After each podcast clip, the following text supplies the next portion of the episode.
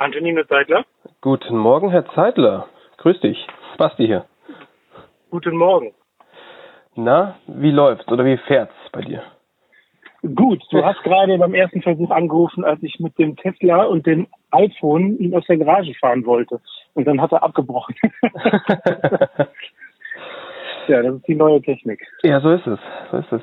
Ich hatte, hatte ja. ja leider bisher bisher noch keine Zeit mehr mit dir zu quatschen. Ich wollte das eigentlich auf der auf unserer Live-Sendung machen, also während unserer Live-Sendung, also nicht während der Sendung, aber als du in München warst bei uns im Oktober. Ja. Und überraschenderweise gar keine Zeit gehabt. Das ist ein bisschen schade.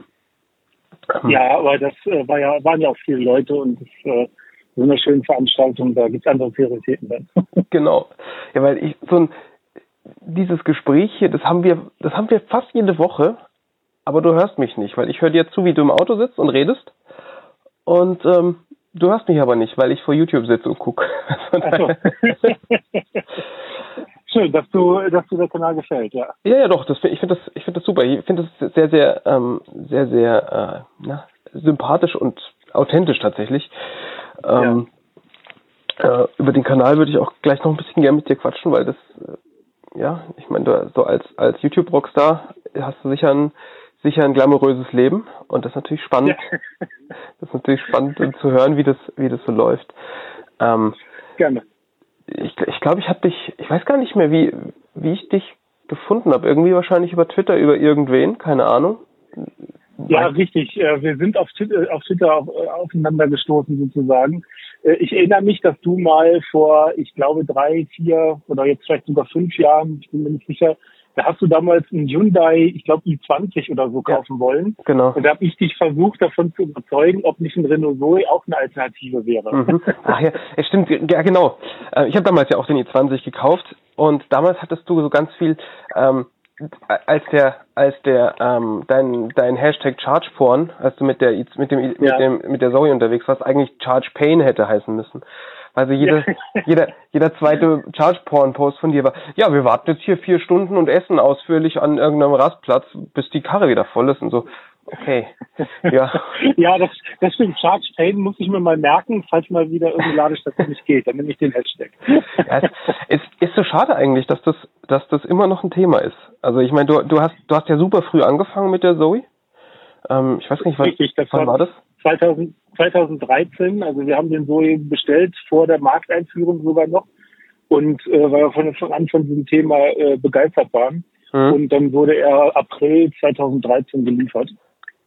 Seitdem bin ich dabei. Ja, das ist schon früh. Also ich meine, ich, äh, es ist so lustig, weil ich meine, jetzt wir haben, wir haben irgendwie letztes Jahr diesen, Ionic gekauft und es ist immer irgendwie noch so, dass man so dass man so zu den zu den äh, Pionieren gehört momentan. Also es wird ja. wird gerade jetzt gerade im letzten Jahr, also es ist besser, viel besser geworden. Ähm, aber ich meine, du warst ja dann, du hast ja wirklich die die Ultraschmerzen, was das Ding angeht, irgendwie mitgemacht. Und ähm, man muss dann, also ja. aus, aus deiner Warte kann man wahrscheinlich schon sagen, da hat sich viel getan, oder? Ja, absolut. Also äh, damals war es wirklich äh, so, dass es ja wenig Infrastruktur gab, also in der, in der Quantität her. Mhm. Äh, das ist heute deutlich besser. Die Qualität ist noch nicht wirklich gestiegen. Die Probleme sind nur anderweitig. Also damals war es so, dass du eine Route geplant hast und es ging so gerade eben, sind wir von Wuppertal nach Hamburg gefahren. Das sind so 400 Kilometer ungefähr. Das heißt, mit dem Zoe voll beladen starten und dann noch dreimal stoppen. Ne? So zwei bis dreimal, je nachdem, Genau, und äh, die erste Fahrt äh, äh, lief dann auch äh, wunderbar schief. Also meine Frau und ich hatten ursprünglich den Plan, wenn wir den Zoe haben, dann machen wir solche Fernreisen mit dem Zug. Und als wir dann merken, das Autofahren mit dem Zoe macht so wahnsinnig Spaß und da gibt es Ladestationen, lass uns das versuchen. Und meine Frau war dann auf dieser ersten Fahrt so weit, dass sie das Auto am liebsten dem Händler zurückgegeben hätte. Weil okay. wirklich alles schiefgegangen ist. Also okay. äh, die RWE damals äh, hatte leider, und das waren ja so die, die das größte Netzwerk äh, hatten oder eigentlich sogar bis heute noch haben, ähm, haben eine Rechenzentrumswartung im Backend gemacht und deswegen waren alle 2500 Ladesäulen außer Betrieb. Ah, super. Das wussten wir nur nicht. Ach, scheiße. Das war dann sehr, eine große Herausforderung. Ja, kann ich mir vorstellen.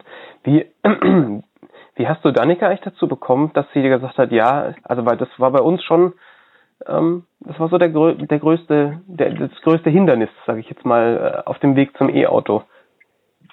Ja, das, äh, da sind zwei Faktoren.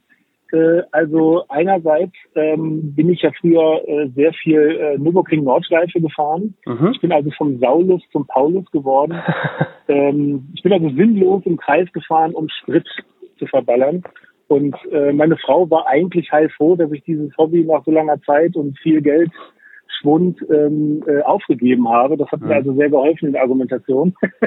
ja. Und eben das, der zweite Punkt war, dass wir gesagt haben, okay, für das lokale Fahren in der Stadt und äh, Kurzstrecken ist das ja so oder so äh, kein Problem. Ähm, und die langen Strecken machen wir dann mit dem Zug mhm. oder mit dem, mit der, also mit dem Flugzeug, je nachdem, wo man halt hin will. Und das waren so die zwei Faktoren, die überzeugt haben, dass also sie persönlich eigentlich keine großen Auswirkungen haben sollte. Okay.